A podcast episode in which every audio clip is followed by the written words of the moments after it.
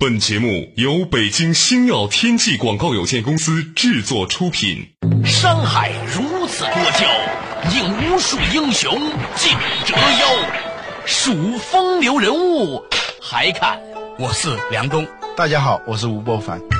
两个男人孕育五年，梁冬、吴伯凡帮你坐着打通经济生活任督二脉，东吴相对论。好戏马上开场。坐着打通经济生活任督二脉，大家好，欢迎收听《东吴相对论》，我是梁东，对面的依然是二十一世纪商业评论主编吴伯凡。伯凡你好，大家好。伯凡你知道吗？前两天呢，我终于去了上海出差，然后呢，我在从上海飞回北京的时候呢，在上海机场啊等飞机多等了一个小时，你知道为什么吗？嗯，是因为呢，当地的那个朋友跟我说要我提前出发。嗯。但是呢，没想到呢，上海的这个交通那么顺，他们已经习惯了好长一段时间堵车了。突然有一天呢，因为是刚刚世博会结束嘛，所以呢，完全超出他们预期，想不到一下子就把我送到机场了。于是呢，我就提前了一个多小时到机场，百无聊赖在机场晃来晃去。那这个事情说明什么呢？说明这个世博会结束了。已经结束的上海世博会给我们留下了什么？为什么说本届世博会的理念颠覆了以往？世博会是怎样诞生的？为什么说世博会是工业文明的产物？交通通讯方式的发展怎样改变了我们的生活？欢迎收听《东吴相对论》，本期话题：更好的城市，更好的生活。持续了半年的世博会啊，你去过没有？我没去，我不是有个很典型的笑话嘛？就有一个人在排队，发现一条龙比较短一点点，他管他的先排着再说，排了两个小时之后说这是什么馆呢？这是厕所。我看这个笑话之后把我吓坏了，我还想说我们这种人又没有什么特权是吧？你你又不能够说跟着某一些特权阶级可以混进去是吧？我这一次呢，这个世博会我前后去过四次啊，第一次这说明你比我多百分之四百的特权。你听我说，你就知道了。第一次就是那个世博园啊，还没有建起来的时候，呃，是远大的总裁张悦啊，他是这个世博的那个空调的赞助商嘛，啊。啊，他要去看那个工地啊，叫上我一块儿去看了一下，这个当时基本上是一片空地的那个地方，你就像伟人一样，憧憬一下这个地方未来宏伟壮观的样子，是吧？第二次呢就是开会，第三次开会，第四次还是开会，嗯。啊，开会呢就是在世博园里头开会，但是呢，我进去了以后呢，也就到那儿开会。一看呢，那个人太多了，我真的是害怕排队啊，所以现在是三进三出啊，跟大禹一样，人家三过家门不入，三顾四博啊，但是呢，实际上 也进去了，但是没看。看了也是特别方便的情况下看了，比如说远大馆 不用排队，我进去了；美国馆啊不用排队，我进去了。啊，美国馆呢，实际上进去以后呢，我才体会到网友们说的是看世博就是看短片啊。进去以后看了三个短片，没有其他的什么东西，他就是放一些短片啊，就放一些短片。它主要美国馆主要的设施是一些椅子。让你展望一下未来，是吧？这个我说，如果是这样的话，真的还不如那种网上试播。哎，据说还不行，这个有版权的，不让在网上播啊！你非得到那儿去排几个小时的队。我们当时带我们去的是美国的一家公司，他是这个世博物馆的那个赞助商啊，就是让我们去进去，先进去里头吃了顿饭，顺便就看了三个短片，啊，不是很值得羡慕，很值得羡慕。这一次世博呢，虽然我是了解啊不多啊，但是呢，我觉得这次世博啊，它在世博的历史上还是会留下一个亮点的。跟所有的世博，它有一个很大的不一样的地方。什么呢？嗯，我先问你一个问题：上一届世博在哪个国家举行的？不知道。啊，上上届你就更不知道。对。下一届你也不知道，不是吧？下下届你就更不知道。但是呢，奥运会。推到九二年的巴塞罗那奥运会还记忆犹新，是吧？对，甚至推到一九八四年的洛杉矶奥运会，我们都还记得。但是我们往上推一届世博会，你是记不住的。对，我们知道下一届奥运会是在伦敦举办，但是我们不知道下一届世博会在哪儿举办。这就说明一个什么问题呢？就是说，世博会它跟奥运会相比，它受到的关注的程度。远不是那么高的。对，还有一点呢，很多人啊，你问世博会啊，他会说些很久很久以前的，上一届不知道，上上届不知道吧？第一届第一届他知道啊啊，第一届呢是一八五一年在伦敦的水晶宫啊，很多人都知道，那是作为一种展示工业革命成就，主要是主办国英国为了展示他们那种大英帝国的那种荣耀、光荣和梦想而举办的那一场世博会啊。后来的呢，我们也听说过啊，就是巴拿马这个我们的茅台得奖啊，是吧？还有这个埃菲尔铁塔啊，我们就知道那是因为法国举办那个世博会。啊，哦是吗啊，那一届世博会在巴黎举办，就修了这么一个塔。当时的巴黎都是一些作家、艺术家是非常讨厌这么一个钢铁怪物的。啊，那太没有艺术性了，它怎么能跟卢浮宫相比呀、那完全是一个钢铁怪物。但是呢，它为什么最后还能留下来？很多知识分子、艺术家大炼钢铁算了，把它给拆了，对卖了钢铁嗯，对。但是呢，他还是留下来，原因呢是什么呢？原因是建造这个埃菲尔铁塔工业上的那个难度实际上是非常高的。嗯，法国人能够造出这么一个埃菲尔铁塔出来，在当时的那个时代是代表世界最先进的制造技术的。嗯、啊，就包括焊接啊、设计啊，那么高的那个怎么把它竖起来等等，是体现了法国的国力的啊，这就不一样了啊。啊，所以呢，它最后不是卢浮宫，而是埃菲尔铁塔成为法国的象征。嗯，但是呢，我就回过头来在想，本届的世博会将留下什么东西？对，本届的世博会，我觉得跟以前有个非常大的不一样，就是在理念上头，它甚至是一种叛逆。就过去呢是工业化的一种展示平台，对，呃，就是一个国家，你表明在工业时代的坐标系里头，你处于什么样的位置和什么样的高度。嗯，一种方式呢，就是到世博会上去展示你的工业的成就，嗯，科技的成就。另一种呢，最好是你能举办一届。这样的世博会，那就更说明你的国家已经变得非常的强盛了。嗯，世博会呢，我对它有一个定义，它是在工业时代里头特有的一种信息展示和交流的平台。嗯，为什么这么说呢？一个，它是在交通和通讯这两个东西既发达又不发达的情况下，才会有世博会。你在农业社会是不可能有一个世博会的。对啊，由于工业社会出现以后，才有这样的交通的设备给你提供了这种可能性。工业社会的发展，首先是有船，后来呢是有了火车，后来又是有了飞机，这种交通技术给这个世博会的举办提供了一种可能。但是呢，随着工业文明不断的往前发展，它有一个趋势，就是交通越来越开始虚拟化。嗯哼，从实话怎讲呢？船和火车、飞机，我们一比较，好像是说啊，它的速度更快了。嗯哼，但是呢，其实是越来越虚拟化了。飞机几个小时就飞到了嘛，对船要坐几个月嘛，火车是介乎之间的嘛。对，到了后来越来越发展的时候，就第一次工业革命基本上是一个交通的革命，就是蒸汽机。嗯，蒸汽机出来以后，除了在那个矿井里头使用以外，很大的一个用途就是把它用来做轮船。嗯，最早还不是火车，嗯，汽船就是用蒸汽机驱动的那个船。嗯，然后它有一个巨大的那个螺旋桨在那儿转。所以这叫轮船，过去是没有的，过去借助于人力或者风力作为动力的。后来呢，它是有了这个机械轮，用一个大轮子来推动的，那叫轮船嘛，啊。后来呢，就是有人就在想说，这个蒸汽机既然能够推动轮船，能不能在陆地上也可以用呢？但陆地上有一个问题，就是那么大的交通工具，它体积和重量那么大，它的道路一定应该是特殊的才可以，一定要修那种跟水面一样平的那种路。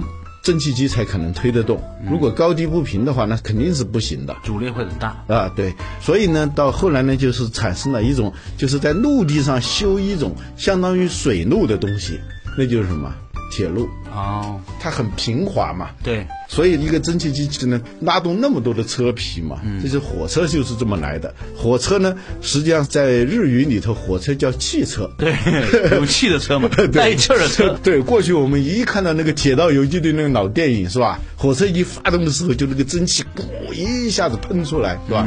那个是火车的出现。那飞机呢，那就更先进了，就把这种螺旋桨 到了空中了，它利用空气动动力学，这样就产生这个飞机。这是交通发展的历史。这样呢，有了这种交通，所以呢。各个国家把物和人聚集在同一个地点，才成为可能。嗯啊，可以更有效的相聚和分享，对吧？相聚加贸易，对啊，它有点又像是世博会，又像是广交会的那样一种功能。对，所以稍事休息一下，我马上就要点题了。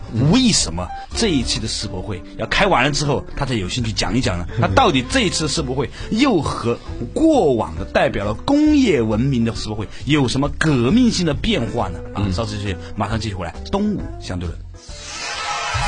为什么说生态文明是对工业文明的反对？工业文明是不可持续的吗？在生态文明时代，我们应该追求怎样的生活和生产方式？为什么我们会越来越渴望乡野生活？城市一定会让生活更美好吗？上海世博会最大的意义何在？在世博会上，各个国家展现了怎样的新的城市理念？欢迎继续收听《东吴相对论》，更好的城市，更好的生活。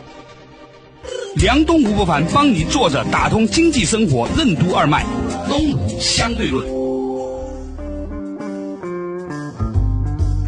做打通经济生活任督二脉，继续回来。东吴相对论，刚才老吴啊，就是用了一节儿的时间呢，慢慢的铺陈啊，这个赋比兴呐，嗯，兴呢就是欲言此物啊，先言他物啊嗯，铺陈一下，但随着这个工业革命的往前发展呢，从机械能产生了电能。嗯，这个电能实际上它也是一场交通革命。对，过去机械制造要有动力，必须要买一个蒸汽机，有电了以后呢，它是可以传输的。嗯，这样呢，就是不一定你这个地方要有能够产生动力，只要集中在某些地方建立一些大型发电站，其他地方都可以用来发展工业了。对它也是一种交通，就是传输能源的道路，嗯就是这个电网出现了。还有一个最重要的是，电出现以后，就产生了一种虚拟交通，那就叫通讯。嗯。电报出现了，嗯。后来是电话出现了，嗯，就以前呢搬运的是物质啊。后来呢搬运的是能量。啊。再后来呢是搬运的是信息，信息。所以用道家的话来说叫精气神呐、啊，对。到信息搬运的时候呢，就基本上来就属于进入信息化时代。对，嗯，三次工业革命，一次是蒸汽机发动的，第二次是电的发现，嗯，第三次是这个通信技术的出现。啊，就是各种各样的以电子技术为基础的通讯和传播工具的出现，嗯，这是第三次工业革命。这个时候呢，当这种虚拟的交通出现的时候，也就是说这种信息技术出现的时候呢，人们没有必要说见了面才来交流信息。这个随时随地都可以交流信息，尽管是麻烦一点，嗯啊，再往前发展的时候，又出现了一个革命性的变化。我们可以把它叫第四次工业革命，实际上呢，已经不是工业革命了，嗯，一种新的文明从工业文明里头脱离出来，脱离出来了，就叫信息文明。嗯，就是从原来的一那种初级的电子信息技术到互联网技术。嗯，互联网技术呢，一个是它的遍布的范围比什么通信技术它都要广；第二，它的成本比什么技术它都要低。嗯，这个时候呢，就是成了人人都可以去用的。过去我们打电报必须要到电报局去打，是吧？我们现在发 email 呢，不用去到一个专门的一个 email 局去发 email，是吧？信息时代来临以后，聚集到一个地方来进行信息交流和传播的这种必要性就不是那么大了。对呀、啊，就过去那个显得非常必要的那个世博会，它在功能上就好多是可替代了。对呀、还有一个最重要的是，信息可以随时随地的发布，不用办展会，一个公司在那一发布一个什么技术，全世界都知道了。嗯，这个时候呢，就世博会在信息时代，它实际上它的功能就开始转换，就像电视出现以后，电影它要改变功能一样。嗯，这一次呢，这个世博会跟以前非常不一样的一个地方呢，是它不仅仅是说在信息时代已经完全来临、信息技术非常发达的情况下举办的，而且它是在人类又面临着一种新的文明的时代举办的。对，这种文明叫什么呢？生态文明。工业文明对农业文明是一种否定。对，生态文明在某种程度上说是对工业文明的一种否定。啊，为什么这么说呢？就是我们现在提倡的很多东西啊，冷不丁那么一想啊，发现都是要我们回到农业社会去，低碳、嗯，环保、绿色、循环。啊，农业社会的经济是典型的低碳经济，嗯，是典型的绿色经济，嗯，是典型的循环经济，嗯，但是呢，我们今天在说低碳、说绿色、说循环，其实不是要回到农业社会去，那我们是什么呢我们必须要保留一种工业社会给我们提供的那种便利、生活的舒适性、工作生产和生活的那种效率、舒适度啊，这些东西是不能放弃的。所以呢，用过去的哲学的老话来说呢，它是一个是否定之否定。呃，我们要低碳环保绿色，我们要实行循环经济，但是呢，我们不是回到农业社会，而是对工业社会呢进行某种修复，因为工业社会导致的很多问题已经不可持续了。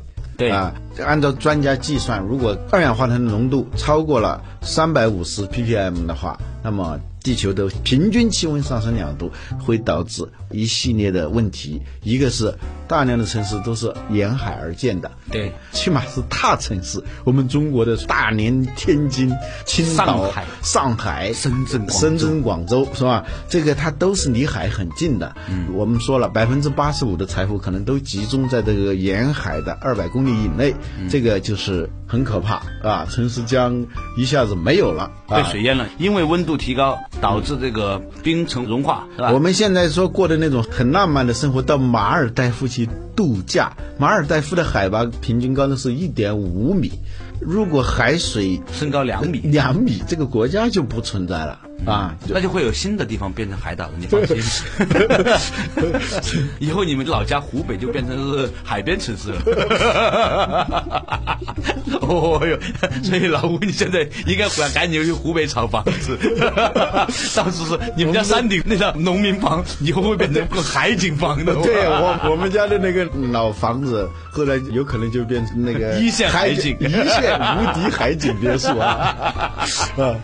这笑话，就我们辛辛苦苦建立起来的城市将会消失，啊，我们的可居住面积将会减少，而且有一个不可预期的，当地球的水面发生改变的时候，它实际上气候就是很不一样的，不是说只是面积缩小一点，那样呢，就是我们将会生活在一个很不宜居的星球上。嗯，现在最不担心那个气候变暖的是俄罗斯。对，还会大量动土变俄罗斯。对，俄罗斯的，它一个是国土面积太大了，它到二零三零年的人口就可能降到一亿以下，它不存在居住地不够的问题。对而且呢，变暖以后，他们的西伯利亚就会变成那个万顷良田 啊，这个它北冰洋说不定就会成为海滨度假胜地，所以他们是最不担心的。但对大多数国家来说，可能就是灾难。对啊，我们好不容易建立起来的城市啊，化为乌有。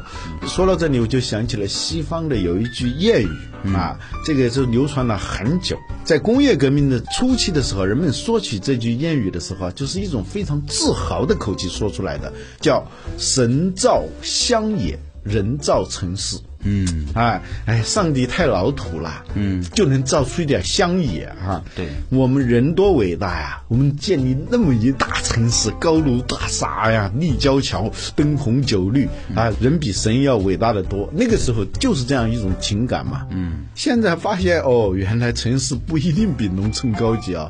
首先是城市有一天可能就会消失。嗯，第二呢，就是城市越来越成为不是让人生活的很舒服的地方。对，城市让生活更难受，不 不是让生活变得更美好。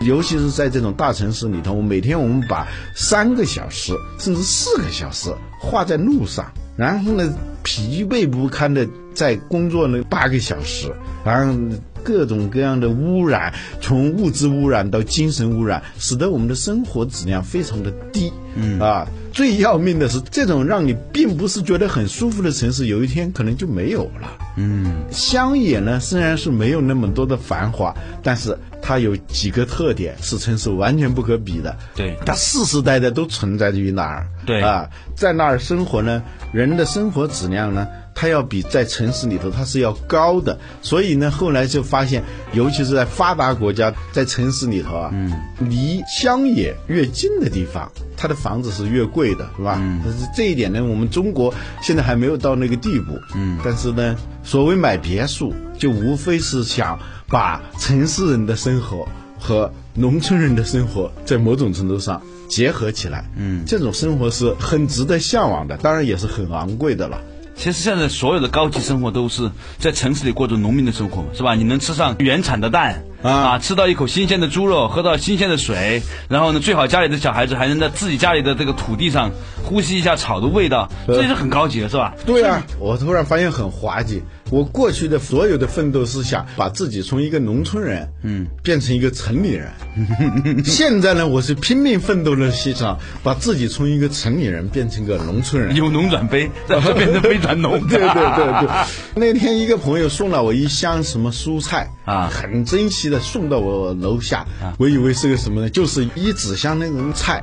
他跟我说这个菜你肯定是从来没吃过的。我说为什么？他说这个是没有化肥的，没有农药的，等等等等。我说我早就吃过了，什么时候吃过？我小时候吃过。全是人粪教的，是吧？嗯。啊，博凡，你讲了这么长时间之后，跟世博有什么关系呢？嗯，点一下题吧，求求你了。这次世博呢，实际上是对以前的世博的那个原初的那个主题的一种否定。他否定了什么呢？以前强调工业文明，这次的世博强调非工业文明，也不是强调非工业文明，而是强调一种像农村一样的城市。对，像农村一样的城市。这次在世博里头很引人注目的西班牙馆，西班牙馆呢用的是一种建的像农村的那种房子。就是那种很细的木条啊，嗯，建成的那个看上去非常土的一个房子，但是那个房子呢，可不是随便建出来的，它是非常科学的啊，就是真正能够做到冬暖夏凉，几乎是零碳。基本上是不需要外面的能源供给的啊，不需要加冷，也不需要加热，嗯，是吧？这跟我们以前很多那种农村住的房子是一样的啊。呃，过去的那种土坯房啊，那种用那个秸秆加上泥巴抹的那种房子，看上去确实是不好看，但是那是千百年来人类在那个地方生活啊。他学会的那种，就像鸟筑巢一样，它是一种非常原始的智慧，但是是非常深刻的那种智慧建的那种房子。呃，举个例子，黑龙江的那些农民过去住的那种秸秆房，嗯，你别看它简单，但是它真的是在那种零下三四十度的那种环境下。他是住着保温的，他是保温的。后来他们赚了一点钱以后，就要做城里人啊，城市让生活更美好嘛。嗯，他们要学着要盖城里头的房子，盖那种钢筋水泥房。结果那房子住起来非常难受，因为它根本不隔热，嗯啊，需要烧很足的暖气，常常是那个拼命的烧也不行啊，因为那农村里的那土暖气烧起来也是很麻烦的嘛。对，过去那种房子是非常的省钱，最重要的是省力省心。现在这种房子呢，不省钱也不省力，更不省心，这真的是一个悖论。就是我们不可能现在一下子大家都还乡了，从城里头胜利大逃亡都跑到农村里头去，这不可能。因为城市它能够集中的利用各种各样的资源，它的效率还是很高的。哈，像北京市一两千万人，比一个中等国家那个人口的数量还要多的，那得多大一块土地才能够容纳这么多人啊？它其实它是提高效率的，但是呢，就是现在的城市。他的这种生活方式不可持续，我们已经说了，而且让人过得越来越难受。嗯，现在回过头来看那句话“神造乡野，人造城市”，发现哦，还是老天爷比较高明。当然了，就像你以前所说的那句话嘛，是吧？现在全世界科学家经过努力，也就生产一只多利羊。呃，任何两个没文化的人都可以生产一堆人呃对出来，这 说明还是上苍比较厉害嘛。呃，对，我们既不可能说离开这个城市，但是呢，我们要过一种比较舒服的、比较舒适的，而且最重要的是可持续的。而不是说再过几十年我们就集体被毁灭，不是那样一种生活。那么我们就要寻找一种新的生产方式和生活方式。我们需要一种新的城市。